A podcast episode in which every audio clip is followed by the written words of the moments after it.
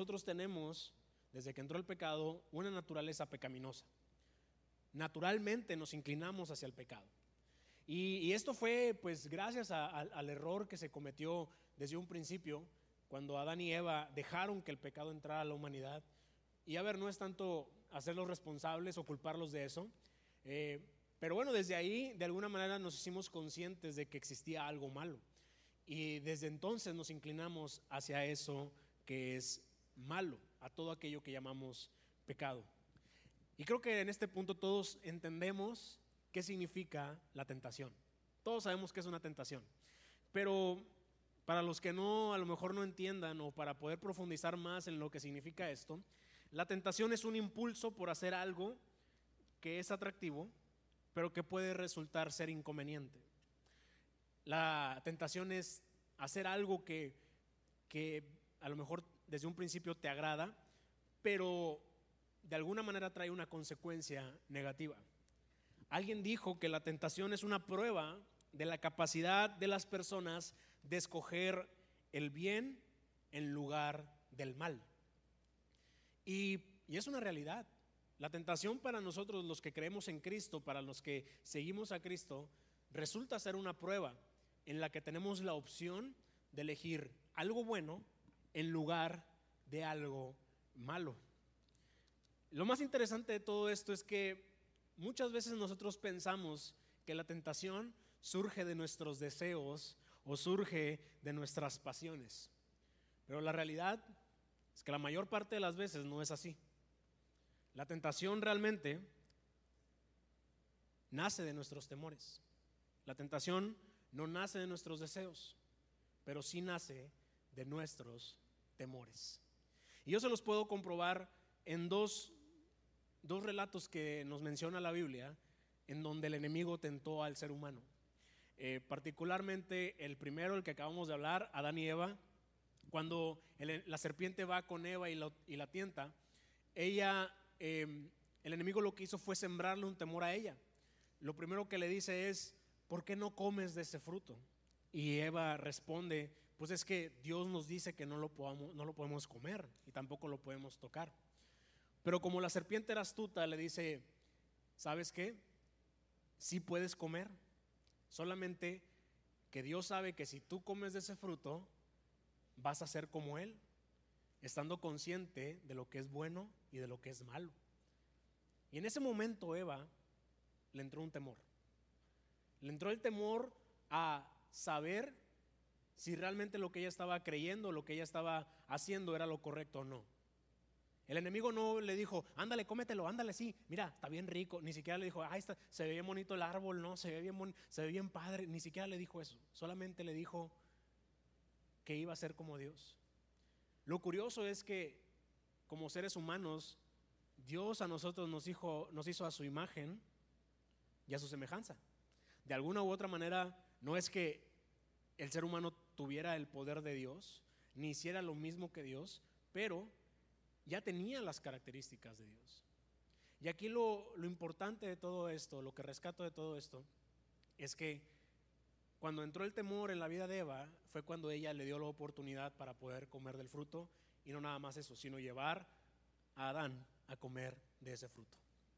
El otro ejemplo que te quiero poner es cuando el mismo enemigo quiso tentar a Jesús.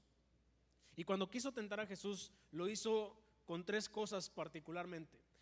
La primera de ellas le dijo que convirtiera una piedra en pan, justo en el momento en el que Jesús tenía mucha hambre. La segunda de ellas fue cuando le dijo, tírate de un barranco, o sea, tírate de algo y pídele a Dios que mande a sus ángeles para que te rescaten porque si tú se lo pides seguramente va a suceder.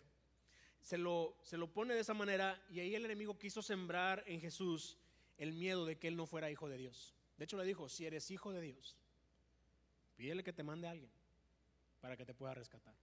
Y la tercera, le dijo literalmente el enemigo, póstrate ante mí, adórame y yo te voy a dar todos los reinos de este mundo. Y ahí lo que quiso el enemigo fue sembrar el temor en Jesús del propósito que él tenía. Porque les digo algo, cuando Jesús obviamente venció esta tentación y cuando Jesús fue a morir en la cruz del Calvario, él se convirtió en el rey de reyes en el Señor de señores, en el príncipe de paz y en el rey de todo este mundo.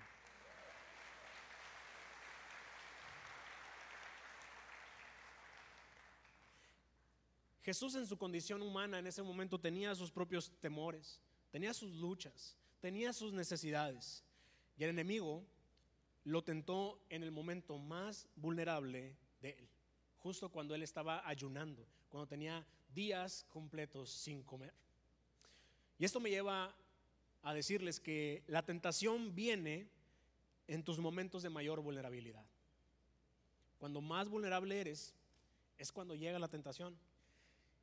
Y así como Dios conoce tus temores, tus necesidades, tus deseos y pasiones, también el enemigo los conoce. Y lo peor del caso es que el enemigo va a querer sacar ventaja de eso. El enemigo sabe muy bien qué es a lo que tú le temes, qué es lo que tú necesitas. Y él sabe muy bien por dónde llegar a tu corazón y a tu mente para tentarte y que tú caigas en ese pecado. La realidad es que humanamente hablando, es más fácil controlar nuestros deseos que nuestros temores. ¿Cuántos de aquí se pusieron a dieta en enero? Sin vergüenza, hermanos, no pasa nada. Que no se les note, no pasa nada. Muchos propusieron ponerse dieta, algunos lo han seguido o algunos, algunos conforme va pasando el tiempo, eh, pues tratan de, cambiar sus hábitos alimenticios. A lo que voy es que cuando uno, pues es difícil ponerse a dieta, es difícil cambiar esos hábitos, pero pero por ejemplo, si yo quisiera en este momento, este, el deseo de tener una carne asada ahorita en este momento, pues no puedo porque no tengo aquí el asador, no tengo la manera de hacerla. Digo, a lo mejor después sí, pero en este momento preciso no puedo. Es más, ¿cuántos desean un carro Tesla ahorita que va a venir ya a Nuevo León? Yo lo deseo.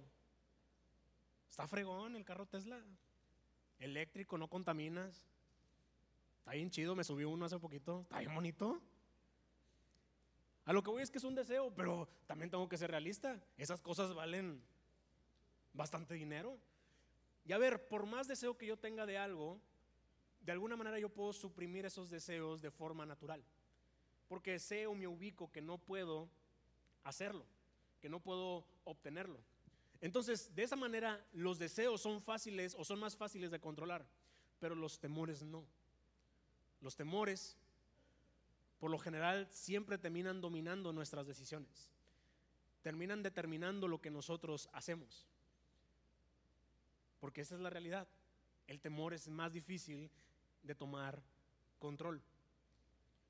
Y si eres una persona de fe que cree plenamente en Cristo y en lo que puedes hacer en Él, ten en cuenta lo siguiente. Tus deseos no pueden ser más grandes que tu fe. Pero tus temores sí pueden llegar a ser más grandes que tu fe. Tus temores pueden ser lo que te detenga que no camines en fe para ir a, cumplir el propósito que Dios tiene para tu vida. Tus temores es lo que no te lleva, es más, voy a lanzar esta Miren, se, las voy a dejar así y el que, el que le caiga el saco que se la ponga. Tu temor a quedarte sin dinero es lo que te lleva a no diezmar y ofrendar. Hay como que están haciendo carne asada allá de aquel lado, ¿se escuchó el... Que chille, que chille. Pero lo que no sabes es que cuando tú diezmas y ofrendas, Dios te bendice de una manera impresionante. Y estás deteniendo la bendición de Dios por tener el miedo de quedarte sin el 10% de lo que ingresas. Y a ver, hay gente y van a encontrarse con mucha gente que le va a decir, el diezmo no es bíblico, el diablo no es de Dios, los pastores roban. Si los han escuchado, va. Un vecino que tienen ahí de repente va así. Un tío que de repente se, sí, bueno. Pero sabe, esos solamente son argumentos que lo único que están alimentando es un temor en su corazón. Y el temor probablemente pues a quedarse sin recursos, a que no les falte nada. Pero usted créale a Cristo. Sea obediente a lo que dice la palabra de Dios, porque la palabra de Dios sí dice que diezmemos y ofrendemos. Sea obediente a la palabra de Dios y créame, Dios lo va a sorprender. Si usted a lo mejor duda, hágalo en fe. Dios lo va a sorprender. No sé por qué dije esto en esta reunión, en la primera no lo dije. Algo Dios tiene con ustedes, hermanos. Hay un espíritu de codicia. Ah, y a ver, esto lo podemos aplicar en muchas otras cosas. Esto lo podemos aplicar en muchas otras cosas. También en nuestra vida en general, este, en las decisiones que tomamos el día a día. Hay muchas decisiones que tenemos que tomarlas en fe, pero por miedo al que va a pasar, no las hacemos. No las hacemos. Híjole, está, híjole, chihuahua. Los jóvenes que ya tienen como 20 años de novios, que no se quieren casar, que porque no hay dinero. Te voy a decir algo, cuando te cases tampoco va a haber.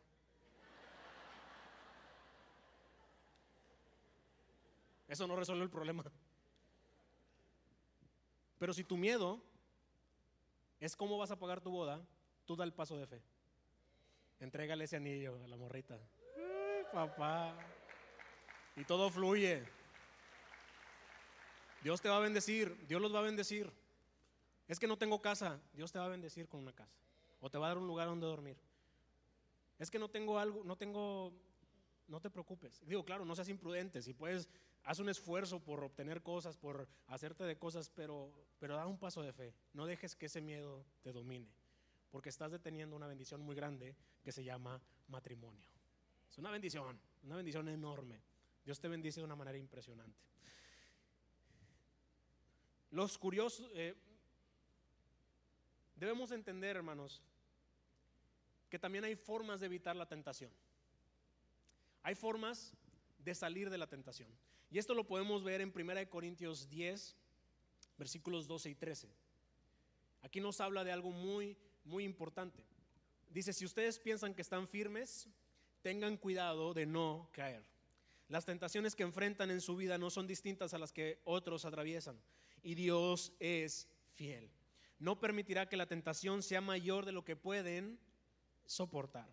Cuando sean tentados, Él les mostrará una salida para que puedan resistir. Y aquí yo resalto tres cosas. La primera es que debemos de estar alertas. No podemos confiarnos. No podemos confiarnos en pensar que ya, porque venimos a la iglesia, porque hicimos nuestra oración de fe, porque hacemos nuestro devocional, porque ya tenemos 20 años de ser cristianos o, 30 años de ser cristiano o que ya tienes una trayectoria eh, en la iglesia, no puedes pensar que, que tú eres, que estás exento a caer. Aquí lo dice, Pablo no lo dice. Si ustedes piensan que están firmes, tengan cuidado de no caer. Desgraciadamente que en el momento en el que menos nos cuidamos es cuando más confianza tenemos.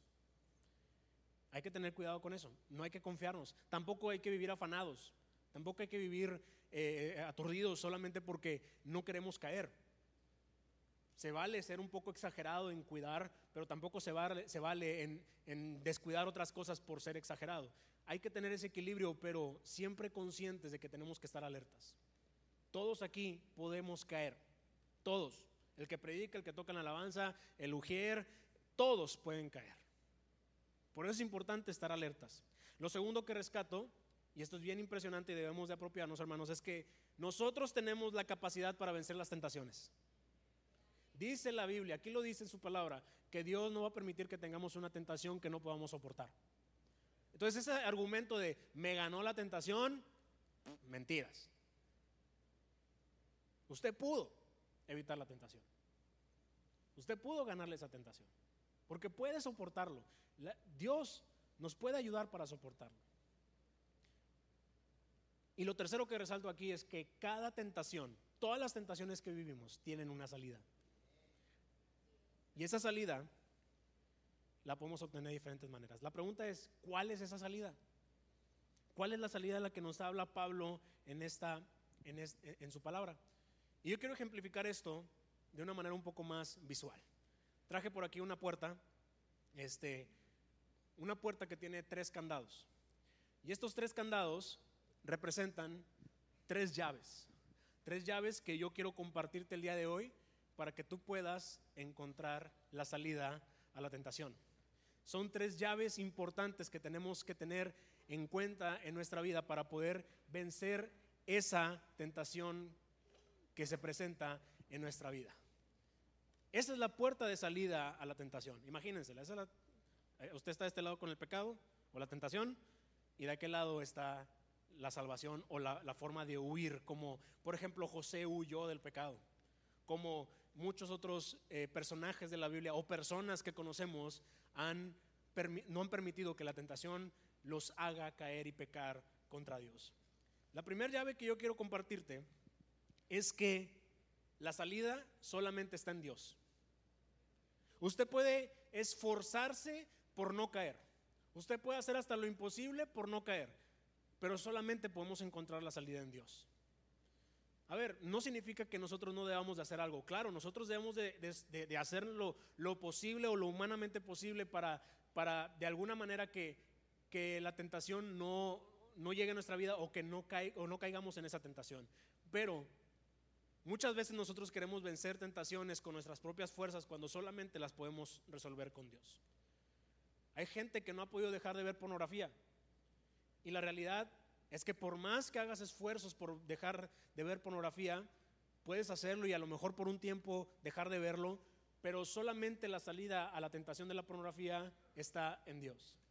Las adicciones. Hay gente que no puede dejar las adicciones. Y las adicciones a veces tienen un proceso demasiado largo.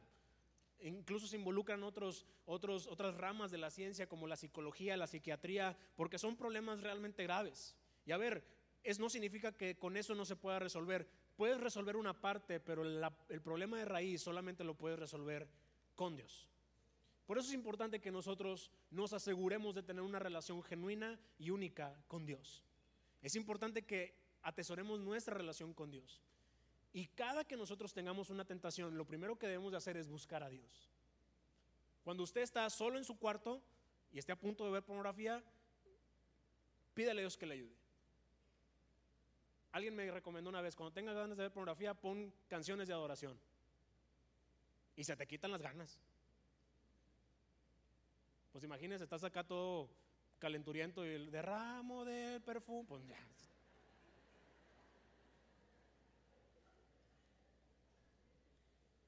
Hay que buscar a Dios.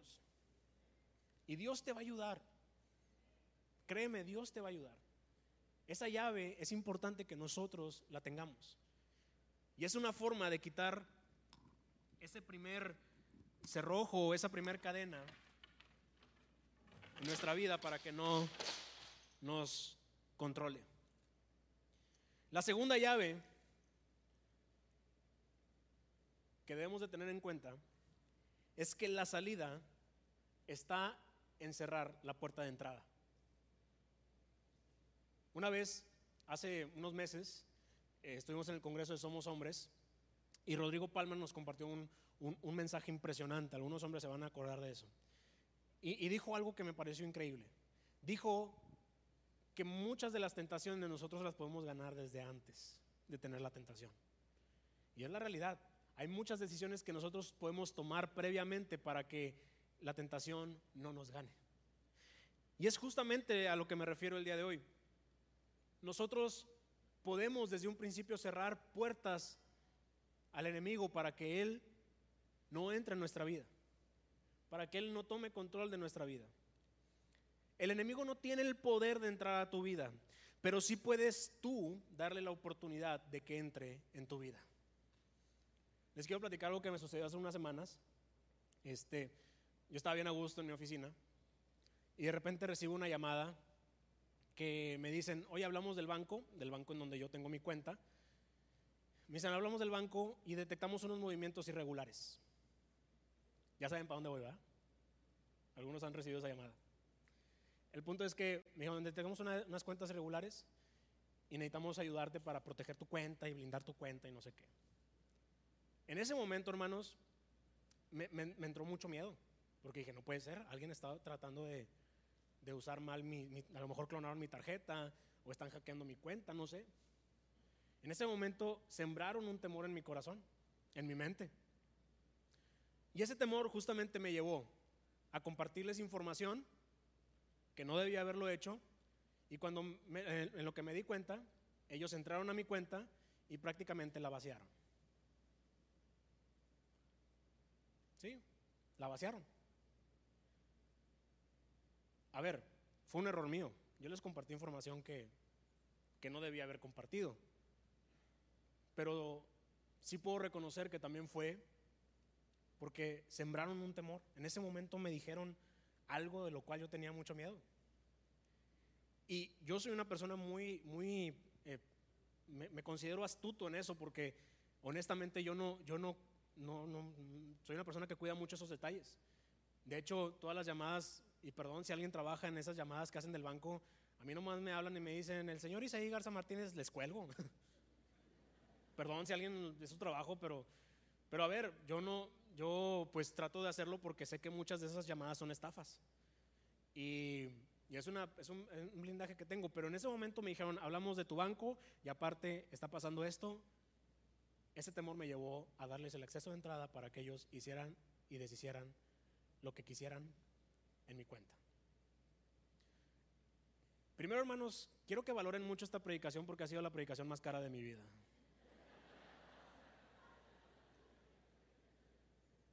Hermanos,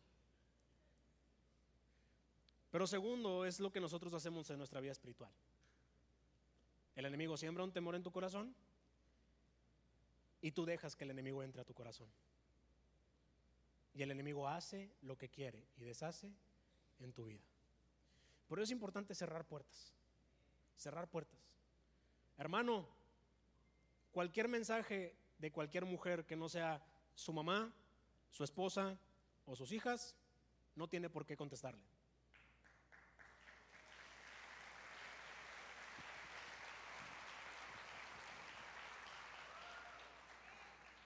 Y hermanas, cualquier mensaje que venga que no sea o de su esposo, o de su papá, o de sus hijos, no tiene por qué contestarlo.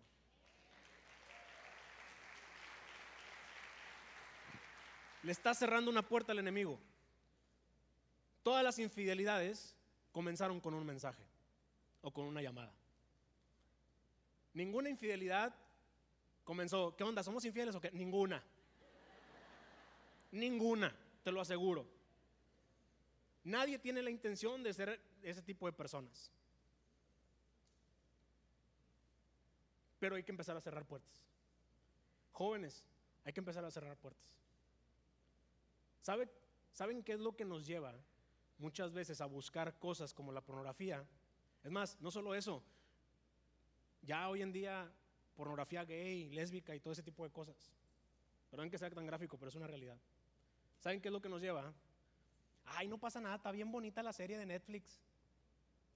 Más que lo que no saben es que hoy en día todas las series y todas las películas tienen algo que le llaman cuota de género, la cual ellos tienen que poner sí o sí escenas donde representen a la comunidad LGBT y, y otros tipos de ideologías.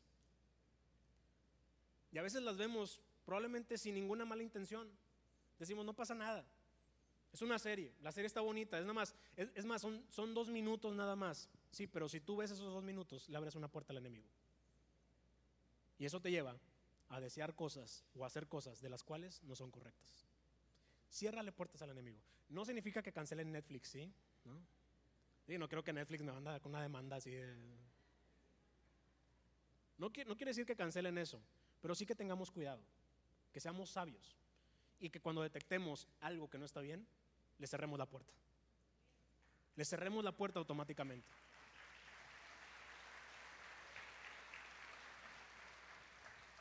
Reflexiona en qué es lo más importante en tu vida. Tu familia, ¿sí? Tal vez tu propósito, tu llamado, lo que Dios tiene para ti. ¿Y qué áreas débiles de tu vida pueden hacer que eso, que es lo más importante para ti, se termine destruyendo? ¿Sabe? Un mensaje con una mujer, hermano, aunque sea su amiga de toda la vida, aunque sea lo que sea, no vale la pena destruir su familia solamente con un, por andar platicando con una persona. Jóvenes, no vale la pena destruir su vida por andar platicando con gente que te va a llevar a hacer cosas que no son correctas. No vale la pena. Es más importante tu vida, tu propósito, que eso. Es más importante obedecer a tus papás que seguir terco, terca de hablar con ese muchacho que sabes muy bien que no te conviene. Más importante honrar a tus padres. Es más importante hacer muchas otras cosas que son más valiosas en el reino que, deseos que nosotros podemos llegar a tener. Cierra la puerta del presente para evitar la tentación del futuro. Muchas de las, muchas de las tentaciones que puedes llegar a tener en un futuro las puedes resolver el día de hoy, simplemente cerrando puertas. Y esta es la segunda llave que abre justamente ese, ese candado. Bueno, está bien. Pero hay una tercera llave y aquí me voy, a, me voy a extender un poquito, voy a tratar de ser lo más rápido posible porque me queda un poquito de tiempo, pero es donde más, más tiempo voy a dedicarle. Y hay una tercera llave. Y esta tercera llave es que la salida está en tener la protección correcta. Primero, la salida está en Dios. Segundo, la salida está en cerrar la puerta de entrada. Y tercero, la salida está en tener la protección correcta. Porque muchas de las tentaciones van a llegar, aunque nosotros busquemos a Dios y aunque nosotros le cerremos la puerta al enemigo. Van a llegar. El enemigo nada más lanza la tentación a ver si caemos o no. A ver, Jesús estaba ayunando, estaba buscando a Dios y fue cuando le llegó la tentación. La realidad es que no estamos exentos a, que, que la tentación no llegue, pero sí podemos estar protegidos para que esa tentación no llegue a nuestra vida, para que esa tentación no nos domine, para que esa, para, que esa tentación no haga de, nuestra vida lo que quiera. Y, te lo quiero ejemplificar con un concepto que, se ve mucho en la, en la escuela dominical, que se ve mucho en la iglesia de niños, que es el concepto de la armadura de Dios. Creo que todos lo hemos escuchado, lo hemos visto, pero ahí Pablo nos deja una enseñanza impresionante, práctica y, real de qué cosas nosotros podemos apropiarnos de lo que Jesús hizo por nosotros o de lo que Jesús es para estar protegidos contra los dardos del enemigo. Y eso está en Efesios 6, versículos 10 al 18.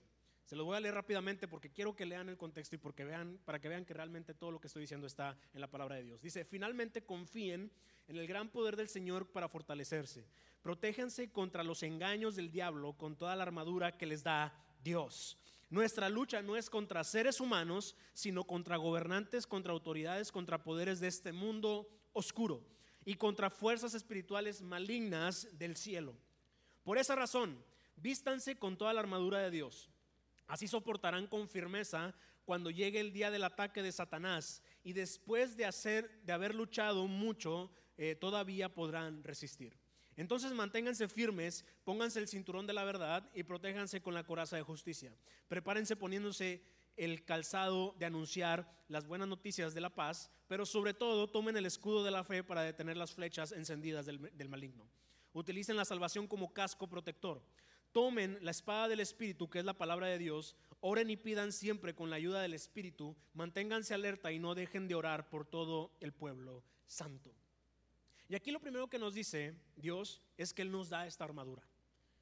Él nos da todos estos elementos para nosotros poder estar protegidos contra cualquier cosa que el enemigo quiera hacer contra nosotros, incluidas las tentaciones, incluidas esas decisiones, esas oportunidades que nos pone para nosotros caer en la tentación. Y la primera que menciona es el cinturón de la verdad. Y a lo mejor ahí no tiene mucho pierde, pero en la armadura ellos tenían, como a veces nosotros también tenemos un cinturón. Hoy en día nuestro cinturón pues simplemente pues sirve para que no se nos caigan los pantalones y andemos ahí como plomeros enseñando cosas que no debemos de enseñar. Para eso sirve el cinturón. Pero en ese entonces en la armadura el cinturón era muy importante, no tanto para, para, para que la armadura se sostenga, sino porque en el cinturón, el cinturón tenía dos funciones muy prácticas. La primera es que ahí es donde ellos ponían sus armas. En el cinturón ellos ahí ponían eh, la espada y todo lo que ellos tenían para poder atacar. Y lo segundo es que el cinturón les ayudaba a ellos a moverse con más libertad. ¿Qué quiere decir esto? Antes la gente se vestía con túnicas, no se vestía como nos vestimos hoy en día. Y estar con, imagínense, luchar con túnicas, me imagino que va a ser muy incómodo. Hermana, es como si usted quisiera pelearse con vestido. no se puede. Es difícil, es incómodo. Entonces lo que hacían era que enrollaban la túnica y la ponían en el cinturón para ellos moverse con más libertad. Ahora, en este, en este ejemplo, porque él pone el cinturón de la verdad? ¿Qué quiere decir que el cinturón representa la verdad. Y la verdad en nuestra vida espiritual tiene los mismos, las mismas aplicaciones prácticas en nuestra vida espiritual. Número uno, la verdad lo que hace es que fundamenta nuestra mejor arma, que es la palabra de Dios. La verdad es nuestra mejor arma. Nosotros podemos atacar a cualquier argumento que el enemigo quiera poner en nuestro corazón con la verdad. El enemigo va a querer sembrar mentiras en su corazón y lo peor del caso es que nosotros no las creemos.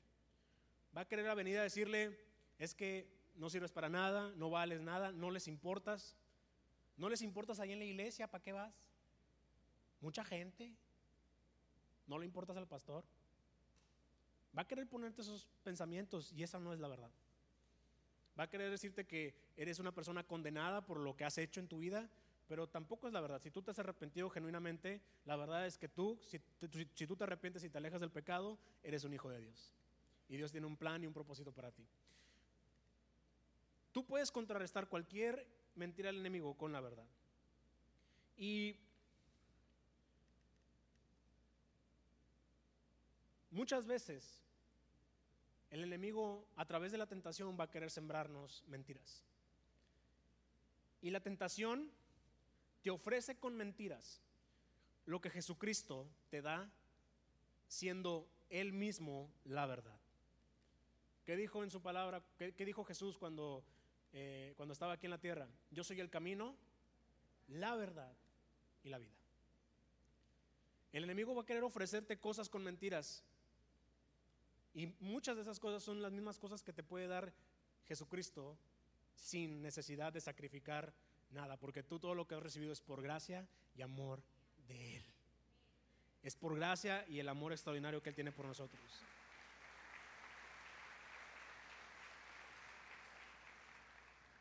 Y el segundo, la segunda función práctica de, la verdad, que en este caso es nuestro cinturón, es que la verdad nos da libertad. Conoceréis la verdad y la verdad te hará libres. Mucha gente está esclavizada con mentiras. Y la verdad lo que hace es darte esta, esta, libertad para que tú puedas moverte, para que tú puedas cumplir ese propósito, para que tú puedas hacer todo aquello que Dios puso en tu corazón. El segundo elemento del cual quiero hablarte de la armadura es la coraza de justicia. Y la coraza, hermanos, es esta parte del torso, ¿sí? Es la parte de la armadura que protege básicamente el pecho, la parte del estómago y, este, y bueno, eh, la parte de la espalda. Coraza, evidentemente, viene de la palabra corazón, porque justamente una de sus funciones principales es proteger órganos vitales como el corazón, los pulmones, riñones, e incluso, esto también es interesante, eh, protegían como eh, pues todo lo que es la columna, ¿no? La, parte donde pues de alguna manera pudieras, eh, si llegaran a dañarte, pues pudieras tener menos movilidad. Y el, la coraza la relaciona con la justicia. Y la justicia en nuestra vida es nuestra coraza. Es aquello que nos protege justamente nuestro corazón y todo aquello que es vital para nuestra vida. Pero la realidad, hermanos, es que si hablamos de justicia, la realidad es que ninguno de los que estamos aquí, ninguno, por nuestra propia cuenta, somos justos. No somos justos. Así lo dice la Biblia. Qué triste, ¿verdad? Estaría bien padre que dijera otra cosa diferente. Pero no somos justos. No podemos ser justos, pero no podemos ser justos por nuestra propia cuenta. A pesar de eso, Jesús vino para llevar con Él todos nuestros pecados y justamente para hacernos justos ante Dios. Si quisiéramos pagar por lo que hemos hecho, no terminaríamos nunca. Hace poquito vi una noticia de una persona que lo, que lo condenaron a 100 años de cárcel. ¿Cuándo vas a pagar 100 años de cárcel si tienes 40? Nadie ha vivido tanto tiempo. Es imposible que esa persona cumpla con esa condena. Lo que va a pasar obviamente es que esa persona pues va a fallecer estando en la cárcel. Y la realidad es que con nuestros pecados es lo mismo. Nosotros por nuestra propia cuenta no podemos pagar para que nuestros pecados sean perdonados. Pero Cristo fue justamente lo que hizo. Vino a pagar con su vida lo que nosotros debemos, lo que nosotros hicimos. Y tenemos esa esperanza, que Él nos justifica, que Él nos hace a nosotros justos. Y el enemigo siembra argumentos en nuestros corazones al momento de tentarnos. Muchas veces solamente necesita recordarte el pecador que eres para que tú sigas pecando. ¿Y saben cuál es el argumento favorito del enemigo? La hipocresía. Le encanta recordarnos y decirnos, o sembrar en nuestra mente, el que pensemos que somos hipócritas al querer cambiar nuestra vida. ¿Han escuchado cosas como, ¿para qué vas ahí? Hay puro hipócrita. O te han dicho a ti, eres un hipócrita. Es más, papás, ¿cuántos de sus hijos los han llamado así? Porque has intentado cambiar. Y a lo mejor por alguna otra razón no has podido. A lo mejor no has sido determinante en tus decisiones, pero por alguna razón tienes la intención, pero ¿y tus hijos te llaman hipócrita? ¿O tu familia te llama hipócrita? Y ese es un argumento que le encanta al enemigo, decirnos que somos hipócritas. Lo peor del caso es que eso se, siembra en nuestro corazón. Y lo que hace nuestro corazón es que no la creemos y justamente siembra esos temores, siembra esa amargura y nuestro corazón cada vez se va haciendo o se va descuidando cada vez más. Y yo quiero decirles algo, usted no es hipócrita por querer buscar a Dios y querer cambiar todas las cosas que está haciendo mal. Usted no es hipócrita. Usted está haciendo lo correcto. Ojo, si ya tiene 25 años tratando de cambiar y no ha cambiado, bueno, estamos hablando de un problema mayor, ¿verdad? Ahí le podemos ofrecer un paquete de liberación. Tres cajitas de Kleenex incluidas. Digo, puede ser algo espiritual o puede simplemente ser problemas de carácter. Y ahí sí, hermanos, pues obviamente, pues no les demos pie a las personas que digan que somos hipócritas, ¿verdad? Pero, si usted tiene poco tratando de hacerlo y cambiar y a lo mejor le cuesta, pero cada vez está avanzando más y más y más, usted no es hipócrita. Usted está haciendo lo correcto. No deje que el enemigo lo haga, le, lastime el corazón de esa manera. Pero justamente ahí es donde entra la justicia de Dios, para cuidar nuestro corazón, para cuidar nuestra alma. Porque sabe, la tentación nace de un corazón descuidado. La tentación nace de un corazón que no está bien cuidado. Y la justicia lo que hace es blindar tu corazón de cualquier argumento con el que el enemigo quiere tentarte. Lo que hace la justicia es cuidar blindar, proteger tu corazón para que ningún argumento que el enemigo venga a traer pueda llevar a tentarte. El tercer elemento y cuarto elemento es, eh, los quise juntar porque tienen una relación entre sí. Vamos a llamarle que es la tercera parte de esta, de esta analogía de la armadura de Dios. Y hablemos del calzado para anunciar el Evangelio y el escudo de la fe.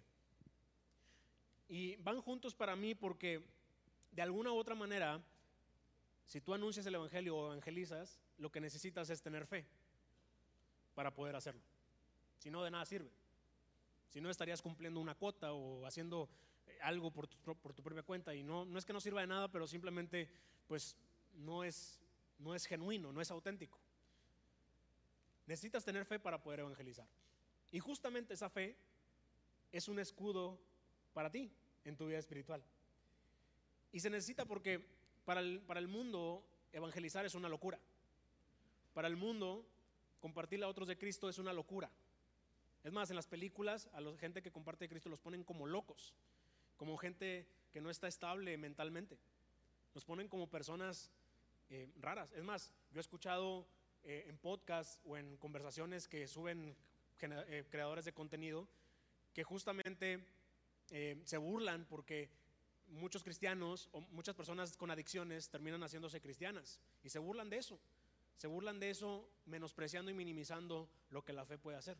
Lo que no saben esa gente es que la fe de esa persona adicta, que era adicta a algo, lo está salvando a él y lo está salvando a su familia.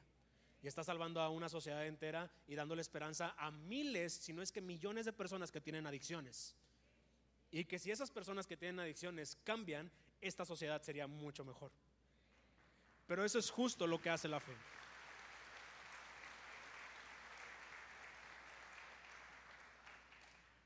Y en fines prácticos, hablando un poco de la fe, la fe no se mide por tamaño, la fe se mide por resistencia. Y esto me, lo, argumento porque en un versículo Dios nos dice que si tenemos fe como un grano de mostaza, el grano de mostaza es una cosita así, podemos mover montañas. Pero por otro lado, Jesús le dijo a sus discípulos, hombres de poca fe. Y más que la cantidad, lo que Jesús en ese momento se refería era que la fe que los discípulos tenían en ese momento no era tan resistente, era débil. Y esto me lleva a que nosotros tenemos dos opciones. Podemos fortalecer nuestra fe o podemos dejar que se debilite. Y a través del tiempo puede suceder eso. Pero si tú te acercas a Jesús, lees su palabra, oras, ayunas, tu fe se fortalece. Pero entre más te alejas de Jesús, entre más te alejas de Dios, tu fe se debilita. Y tú no quieres tener un escudo débil. Tú quieres tener un escudo fuerte, que te proteja de cualquier cosa, que no permita que nada suceda, que nada pase. Quieres tener un escudo que sea capaz de protegerte de cualquier cosa por más fuerte que sea, por más dura y vital o mortal sea esta. Cuanto más fuerte sea nuestra fe, más grande será nuestra disposición para anunciar el Evangelio. Por eso es importante también fortalecerla, porque nos protege, pero también nos lleva a cumplir la gran comisión que Jesús nos puso en la tierra. Una fe fuerte no evita que el enemigo envíe la tentación, pero sí te protege. Te protege de que la tentación o de que esta tentación no pueda ni siquiera tocarte. O sea, el enemigo lanza la tentación, pero como tienes tu fe fuerte, ni siquiera vas a, ni siquiera vas a verla, ni siquiera vas a sentirla, porque simplemente tu fe te está protegiendo. El cuarto o la cuarta parte o el quinto elemento de esta armadura es el casco de la salvación. Y pues lo que hace el casco es justamente proteger tu cabeza, en este caso en la armadura protegía la cabeza, protegía los ojos, los oídos, la boca, toda esta parte eh, pues del cuerpo humano. Y la realidad es que lo más probable es que el casco sea la parte de la armadura más incómoda de todas. De hecho, si ustedes ven las películas estas eh, medievales y todo eso, ¿qué es lo último que se ponen en la armadura antes de entrar en batalla? El casco. Y no se lo ponen hasta que empiecen los trancazos, ¿verdad? No se lo ponen hasta que ya van a pelear. Es más, los que andan en moto o sea, tú te pones el casco solamente cuando vas a andar en moto. Pero no es como que llegas a tu trabajo y andas todo el día con el casco, ¿verdad?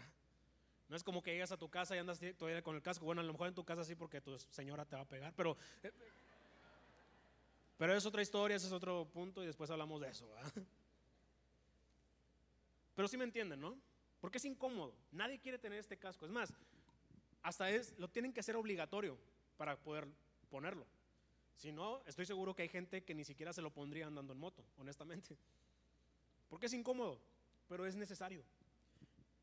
Y no me parece, no me parece raro que la relación entre el casco que protege la cabeza tenga una relación con la salvación o lo ponga junto con la salvación. Porque justamente lo que espiritualmente esto nos está diciendo es que debemos cubrir nuestra mente, nuestros ojos y nuestros oídos. Y la única forma de cubrir nuestra mente, o una forma de cubrir nuestra mente, es justamente apropiándonos del regalo de la salvación. De proteger nuestros ojos y nuestros oídos, todo lo que vemos y todo lo que escuchamos, es justamente creyendo lo que es el regalo de la salvación. Saben, muchas de las guerras no se pierden en batalla, muchas de las guerras se pierden en la mente. Hay mucha gente que ya va derrotada, hay mucha gente que ya va sabiendo que va a perder. Yo quiero confesarles algo en este campeonato de Tigres. Yo sabía que iban a perder los Tigres. Yo me di por vencido, dije, ni para qué me emociono. Pero como quedan campeones, no, hombre, hermanos. Me puse bien feliz. Me puse bien contento. obviamente me supo mejor, ¿verdad? Pero lo que voy es que a veces vamos con esa mentalidad ya de, de derrota. Imagínense que esos jugadores ya vayan con esa mentalidad de derrota. Pues no hubieran hecho lo que hicieron, ¿verdad? Y en nuestra vida espiritual es lo mismo. Muchas de las guerras no las haces cuando se presenta la tentación. Muchas de las guerras o muchas de las tentaciones las vences ya aquí, en tu mente. Y ahí es donde la salvación tiene un efecto. Nadie está exento de vivir situaciones difíciles. Nadie está exento de vivir situaciones en las que tengamos pensamientos equivocados. O que nuestra vista nuble la fe, o que nuestros oídos escuchen de todo. que escuchen de todo menos la voz de Dios, pero para esas circunstancias nos podemos proteger con la misma salvación. La salvación significa que una persona ha sido rescatada de las consecuencias eternas de sus malas acciones y ya no tiene que vivir separada de Dios. La salvación te hace saber cuál es tu posición frente a la tentación. Si el enemigo viene a tentarte, tú le dices, a ver, Satanás, diablo, chanclas, como quieras decirle, yo soy hijo de Dios. Yo soy salvo por la sangre de Cristo. Y no, vas a, no voy a dejar que esa tentación me haga caer. No voy a dejar que eso que me estás proponiendo me haga perder mi salvación, me haga perder la eternidad con el Señor. Te hace saber dónde fue que Dios te rescató para que nunca más vuelvas a ir. Si tú antes eras alcohólico o tenías algún problema, algún pecado grave, un, pecado fuerte que te llevó a tener consecuencias graves, el hecho de que seas salvo, tú le puedes decir al enemigo, ¿sabes qué? Yo antes era alcohólico y ya nunca más voy a ser alcohólico. Ya nunca más voy a ser esa persona que destruyó a mi familia. Voy a ser una persona diferente. Pero es curioso que en nuestro día a día se nos olvida muy fácilmente que somos salvos. O no, no se nos olvida. No nos apropiamos o no la creemos realmente. Pero es un argumento impresionante para que tu mente esté protegida. La salvación te protege de toda duda y cambia tu perspectiva de la tentación que tienes enfrente. Por el simple hecho de saber que alguien murió por ti en la cruz para limpiarte tus pecados, creo que eso nos debe de ayudar un poco para no caer en pecados. Por amor a Jesús, simplemente, por amor a lo que hizo, eso nos tiene que poner en perspectiva de que no vale la pena caer justamente en esa tentación. Y el último elemento de la, armadura, y este elemento, curiosamente, es el elemento, el único elemento con el que se puede atacar. Todos los demás elementos solamente sirven para proteger, pero este elemento que es la espada del Espíritu, o la espada en general, es lo único que puede atacar. ¿Y sabe algo? Atacar también puede ser una forma de protegerse. Y usted, usted puede atacar al enemigo, atacar la tentación con la palabra de Dios, que es la espada del Espíritu. La palabra de Dios es nuestra espada. La palabra de Dios es lo que, lo que nos lleva a poder contrarrestar cualquier cosa que el enemigo quiera decirnos. Todas las tentaciones en las que has caído en tu vida, pudiste haberlas evitado si te hubieras atrevido a abrir la Biblia. Todas. Es más, cuando Jesús fue tentado, cada una de las tentaciones, ah, porque el enemigo le empezó a decir cosas también bíblicas. Pero todas las tentaciones Jesús las evitó con la palabra de Dios. Cuando le dijo, convierte la piedra en pan, Jesús le dijo, no solo de pan vivirá el hombre, sino de toda palabra que sale de la boca del Señor. Cuando le dijo que se postrara ante él y lo adorara, le dijo, no te, no te, no te puedes postrar ante otros dioses, solamente te puedes postrar ante Dios. Solamente a tu Dios adorarás y solamente a Él servirás. Esos fueron los argumentos de Jesús y con eso atacó lo que el enemigo estaba haciendo. ¿Sabe qué hizo el enemigo cuando, cuando supo que no pudo con Jesús? ¿Sabe qué hizo? Y suena bien sencillo, pero ¿sabe lo fuerte que es? Lo que hizo es, se fue. Se fue. Y no sé usted, pero yo no quiero tener cerca al enemigo. Y una de las maneras de no tener cerca al enemigo es atacando con la palabra de Dios. Si el enemigo le dice a usted que tiene que hacer tranzas para ser más bendecido, usted dígale que Dios es su proveedor y que no tiene que hacer ninguna tranza para poder ser bendecido. Si le dice que usted no es amado y a través de eso lo lleve a tomar una decisión de infidelidad o la lleve a tomar una decisión de infidelidad, usted puede decirle que Dios sí lo ama. Y que a lo mejor su esposa o su esposo no es perfecto y a lo mejor está cometiendo errores y está haciendo cosas que te están llevando a tomar ese tipo de decisiones. Pero tú puedes apropiarte de tu identidad en Dios para no caer en esa tentación. Si el enemigo te dice que desobedezcas a tus papás, la palabra de Dios dice que honres a tu padre y a tu madre para que tus días se alarguen. Sabes, todas las tentaciones tienen algo en la palabra de Dios que pueden que pueden ser resueltas. Y todos tus temores todos tus temores ya fueron resueltos con palabras que vienen en la Biblia. No importa el temor que tengas.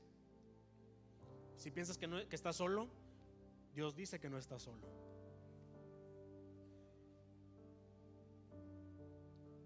Todos tus temores ya están resueltos.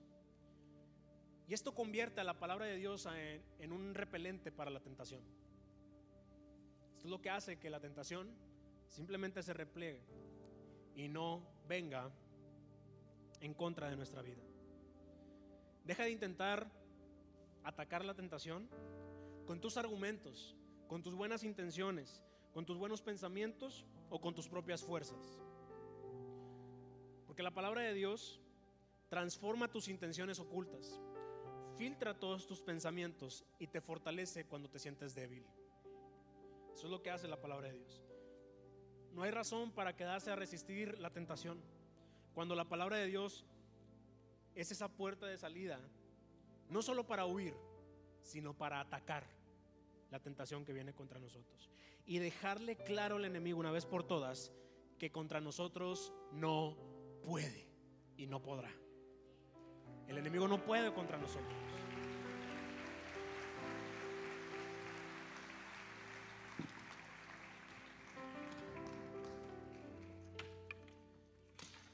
Y esa es justamente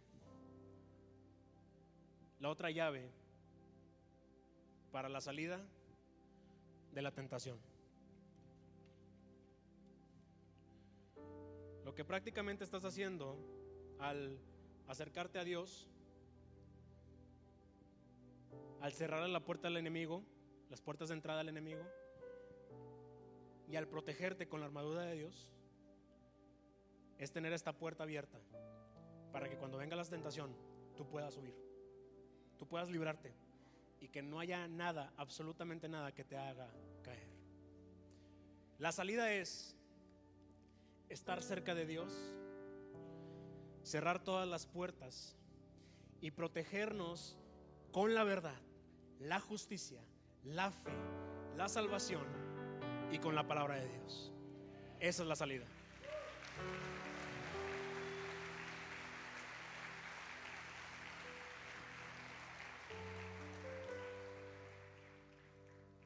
Y me atrevo a compartir este, este mensaje porque yo sé que muchos de ustedes, y, no, no porque sepa algo en particular, sino porque por estadística, estamos luchando con algo. O estás luchando con algo. Estás luchando con una tentación. Muchos jóvenes están luchando con muchas tentaciones. Yo lo sé. Y a ver, no te juzgo por tener tentaciones en tu vida. Porque créeme, las tentaciones, ya lo vimos ahorita, aunque por más santitos que seamos, vamos a ser tentados. Jesús fue tentado, por favor, que no pueda llegar la tentación a nuestra vida. Todos podemos ser tentados. Pero me entristece en mi corazón y me da mucha compasión que muchas personas estén luchando con las tentaciones. Y me entristece más porque yo sé que hay una salida para eso. Y que la salida, si se dieron cuenta, es más práctica de lo que nosotros pensamos. Es más directa de lo que nosotros creemos. Si se dan cuenta, la salida no es, no es tan, tan complicada, tan difícil. Simplemente es cuestión de determinación. Claro, primero con la ayuda de Dios, por eso debemos de buscarlo, porque no podemos con nuestras propias fuerzas. Pero sí podemos prevenir cerrando puertas desde antes para que eso ya no suceda para que eso no nos domine a nosotros. Pero también podemos protegernos de una manera espiritual para que ni siquiera el enemigo se intente, o sea, ni siquiera quiera perder el tiempo contigo para destruir tu vida. Sabes, es triste que muchos propósitos están detenidos por la tentación, que muchos llamados están detenidos por la tentación.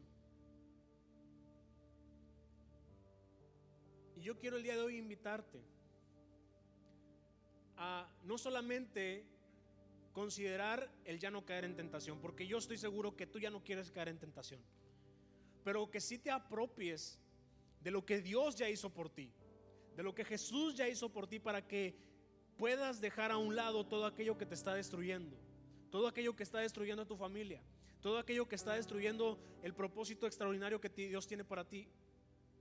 Para que puedas de una vez por todas que el enemigo ya no intente nada contigo y tú simplemente puedas avanzar y tú simplemente puedas eh, bendecir a otras personas, que tú puedas incluso pensar en tus futuras generaciones, que tú puedas pensar en cambiar el destino de tus, de tus hijos, de tus nietos, de toda la gente que viene después de ti, porque tú puedes hacerlo. Y te digo algo y le digo algo a todos los jóvenes. Tú como joven tienes la oportunidad de cambiar la historia de tu familia. Si tu familia viene, si tú vienes de una familia de divorcios, de alcohólicos, de personas promiscuas, de personas que están haciendo cosas malas, tú puedes cambiar por completo el rumbo de tu familia. Y sabes, tú también, no nada más los jóvenes, también la gente adulta que a lo mejor dices, yo ya estoy un poquito grande, nunca es tarde para poder cambiar el rumbo de tu familia. Sabes, si a lo mejor por tu culpa tus hijos y tus nietos se volvieron alcohólicos o están haciendo cosas malas, tú puedes mostrarles que se puede cambiar, que se puede ser diferente. Y tú puedes hacer que tu familia de ahora en adelante busque al Señor y que tú puedas decir, yo y mi casa serviremos a Jehová. Yo y mi familia vamos a servir al Señor. No importa de dónde vengamos, no importa lo que hagamos, podemos hacer la diferencia. ¿Sabe? Caer en pecado no es solamente tomar una decisión que nos afecta a nosotros. Caer en pecado es tomar una decisión que puede afectar a muchos. Que tú no sabes que tu vida puede hacer la diferencia en la vida de otros. Tu vida puede ser usada para salvar a otras personas. Tu vida puede ser usada para mostrar el amor de Dios a otras personas. Pero el pecado está frenando eso que tú puedes hacer por los demás. Sabes, yo me atrevo a creer. Yo me atrevo a creer que si nosotros nos apropiamos de lo que dice su palabra, y encontramos esa puerta de salida a las tentaciones que son inevitables, nosotros vamos a poder ser capaces de transformar al mundo. Y no por nosotros, sino por lo que Dios ya hizo, por lo que Jesús hizo. Saben, el mensaje de la salvación tiene la capacidad de transformar al mundo. Tiene ese propósito, tiene esa, tiene esa determinación. Y nosotros tenemos eso que es valioso. Saben, hay mucha gente que solamente está esperando que usted le hable de Cristo que usted le muestre a Cristo para que esas personas cambien. Pero usted, si sigue embobado, si sigue, si sigue eh, atento a la tentación y solamente está cayendo en tentación, difícilmente ese propósito se logrará. Yo quiero que reflexiones en esto. No quiero que te sientas condenado, porque este mensaje no tiene ese propósito. Yo no quiero condenar a nadie ni que nadie se sienta condenado, pero sí que te sientas redarguido y que puedas hacer una diferencia en tu vida de ahora en adelante. Que tú puedas tomar esa decisión de acercarte a Dios primeramente. Comenzar a cerrar puertas. Cierre puertas, hermano. Ciérrelas. Pero también de protegerse con la verdad, con la justicia de Dios, con la salvación, con la fe y con la espada del Espíritu, que es la palabra de Dios.